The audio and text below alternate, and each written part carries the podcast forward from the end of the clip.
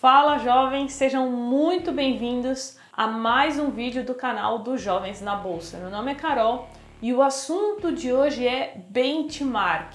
Você já ouviu essa palavra e não entendeu? Saiba que é muito importante você conhecer os principais benchmarks do mercado financeiro. Por isso eu separei oito deles para vocês hoje, para que você consiga identificar se o investimento que você fez foi uma boa escolha ou não, além também de acompanhar os principais índices do mercado financeiro. Então, antes da gente começar, aproveita para se inscrever, que é de graça, e roda a vinheta.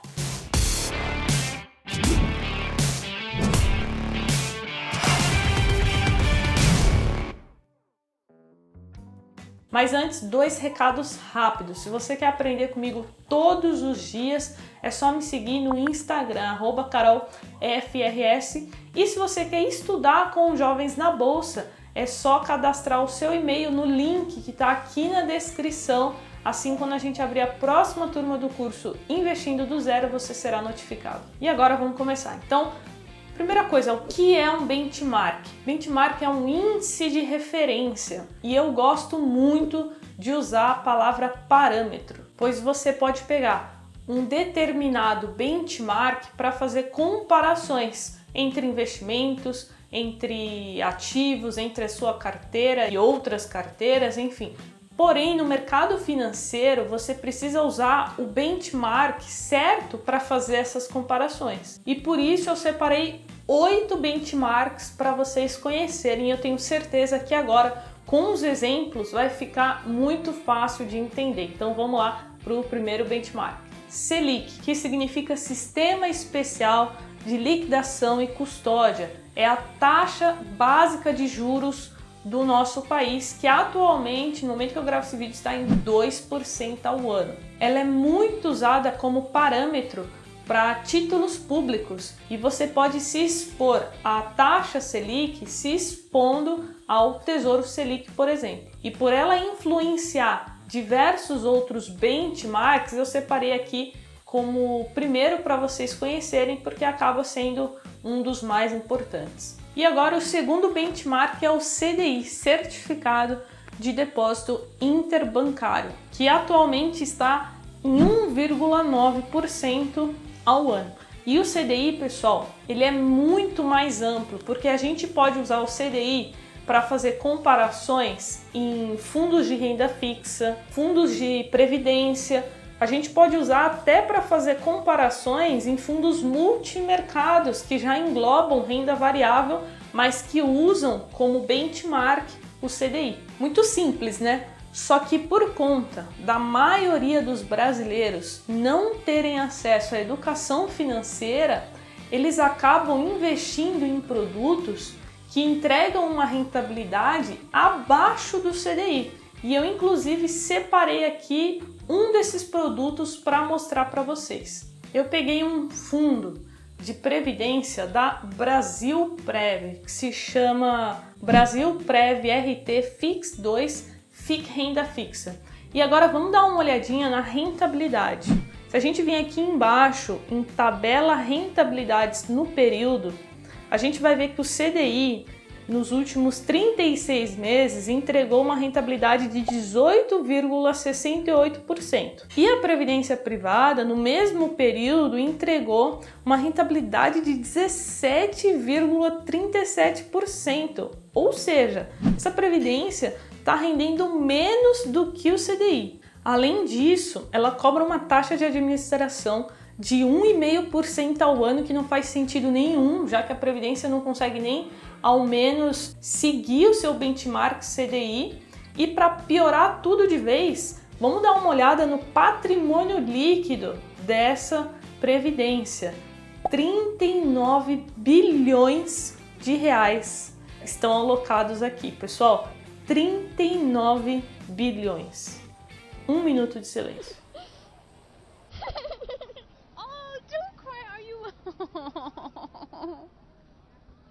Brincadeiras à parte, pessoal, mas isso é muito triste porque tem milhões de brasileiros que tem dinheiro alocado nisso aqui e não sabe que está deixando de ter uma rentabilidade muito maior. As pessoas colocam um dinheiro nesses produtos, né? Fazem uma previdência privada para que tenham um seguro lá na frente, né? Na sua aposentadoria, consigam estar mais tranquilas financeiramente. Porém, o dinheiro delas está em um péssimo produto que é um absurdo, que rende menos do que 100% do CDI. Então, se você conhece alguém que tem dinheiro em previdência privada de bancos, envia esse vídeo para ela. Você não faz ideia de como você vai ajudar essa pessoa. E para a gente finalizar essa parte do benchmark CDI, como que você pode se expor a essa taxa? Muito simples. Hoje existem CDBs de bancos que pagam 100% do CDI. Então, é só você procurar aí o banco da sua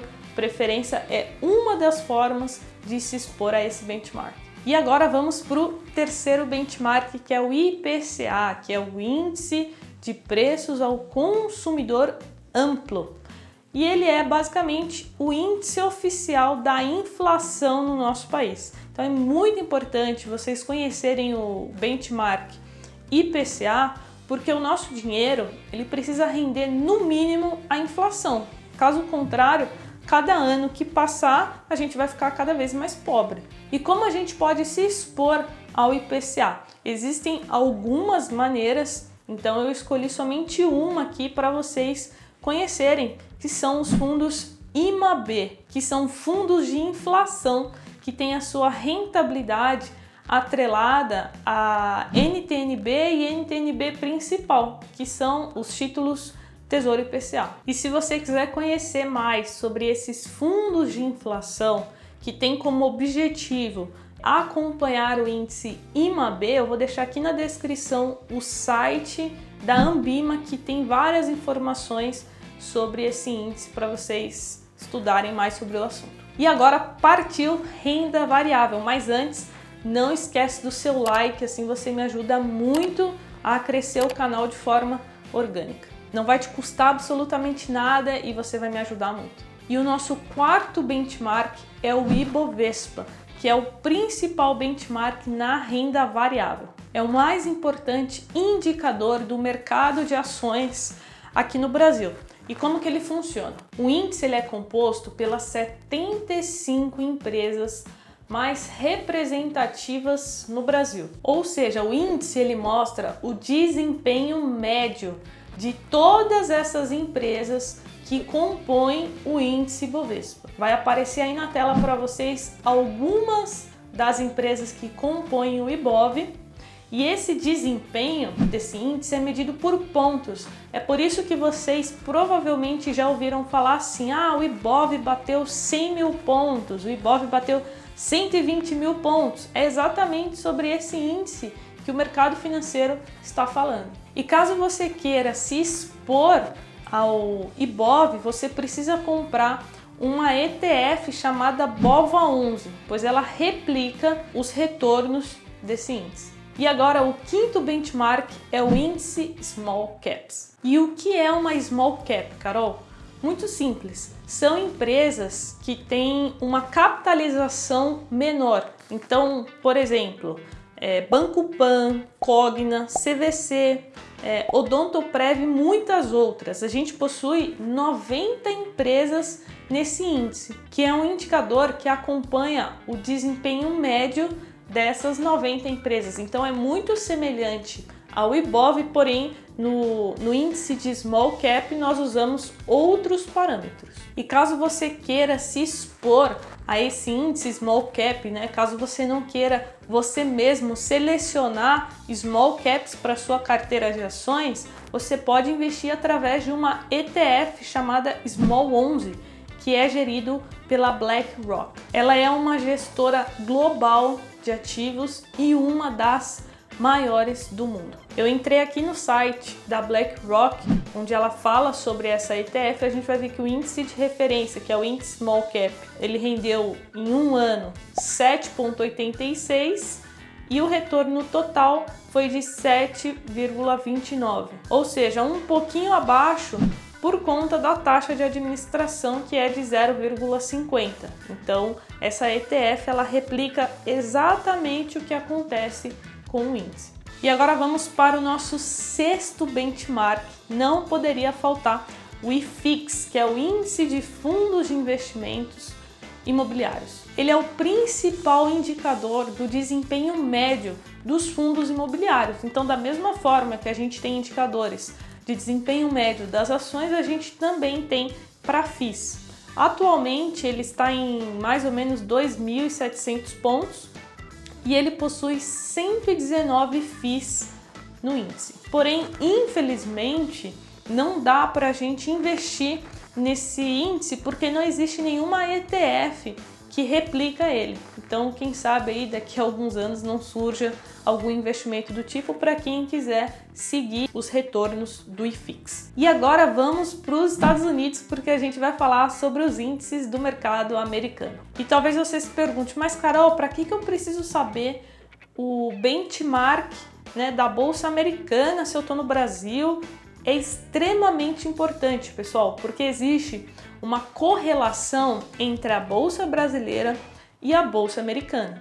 What? E o que é correlação? A gente tem correlação positiva e a gente tem correlação negativa e neutra. E hoje eu quero falar sobre a correlação positiva, que é quando dois ativos ou duas classes de ativos, ela tendem a ir para o mesmo lugar. Então elas possuem o mesmo movimento. Então, por exemplo, uma sobe, a outra sobe também, correlação positiva. Uma está caindo, a outra está caindo também. Então, correlação positiva.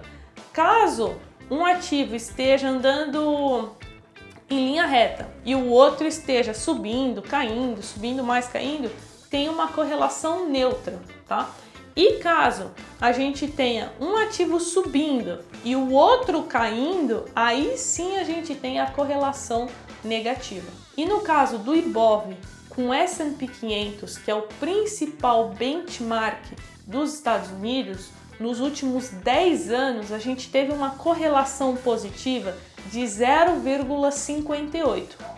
Ou seja, quanto mais próximo de 1, mais perfeita é a correlação.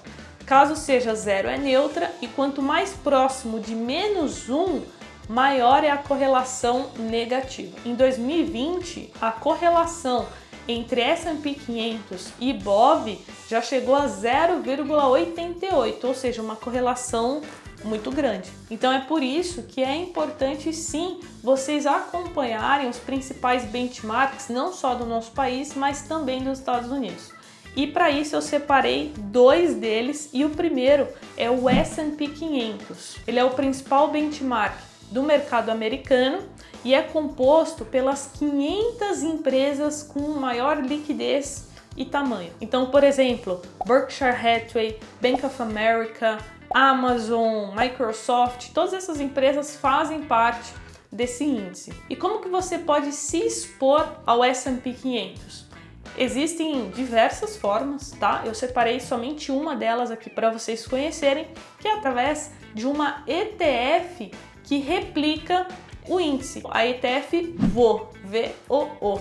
Então ela replica exatamente o que acontece com o índice, porém você precisa é, abrir uma conta numa corretora lá dos Estados Unidos, caso você queira investir diretamente nessa ETF. E além disso, é muito legal você acompanhar o S&P 500, porque caso você tenha investimentos no exterior, caso você tenha, por exemplo, fundos de ações que investem em stocks, que são ações americanas, é muito importante que esse fundo de ações esteja batendo o S&P 500. E quando eu falo bater no mercado financeiro, a gente usa muito esse termo e a gente quer dizer que o fundo ele precisa bater, ou seja, ele precisa superar o índice. Então não faz sentido você investir em um fundo de ações que não consegue bater o S&P 500. Se ele não consegue, é muito mais fácil você colocar o seu dinheiro diretamente em algum produto que replica o índice. E por último, para a gente fechar com chave de ouro, eu quero falar sobre o índice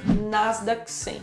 O Nasdaq 100 é um índice que representa as 100 maiores empresas não financeiras dos Estados Unidos e que concentra a maior parte de empresas de tecnologia. Ou seja, Apple, Microsoft, Facebook, Amazon e Google, todas elas fazem parte do índice Nasdaq 100. E eu gosto muito de acompanhar esse índice porque ele mostra claramente que nós estamos em uma tendência de alta nesse setor de tecnologia. E no Brasil também, tá? Existem empresas de tecnologia que estão crescendo absurdamente no Brasil.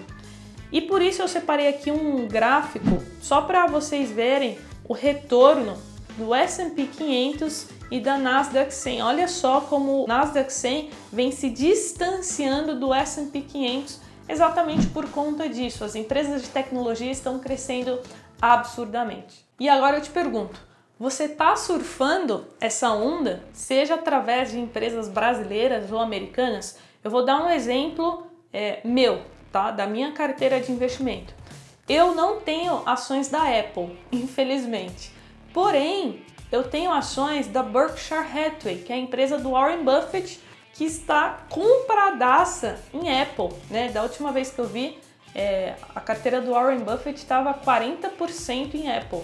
Ou seja, por mais que eu não tenha ações da Apple diretamente, eu estou sendo beneficiada pela alta das ações da Apple porque eu tenho ações da Berkshire que se beneficiam da alta da Apple. Então, pessoal, resumindo, sempre que vocês forem escolher algum tipo de investimento, primeiro vejam se a proposta daquele produto, daquele fundo é acompanhar o índice ou bater o índice, tá? Essa é a primeira coisa. E aí, caso aquele fundo de investimento, aquele produto entregue resultados de fato, aí sim você estará muito mais seguro, né, para investir nele. E eu finalizo por aqui. Se você curte o meu trabalho, o trabalho dos jovens na bolsa, compartilha esse vídeo com um amigo investidor, investidora, que você além de me ajudar também vai ajudar o seu amigo. Pessoal, valeu, tamo junto, bora investir e até o próximo vídeo. Tchau!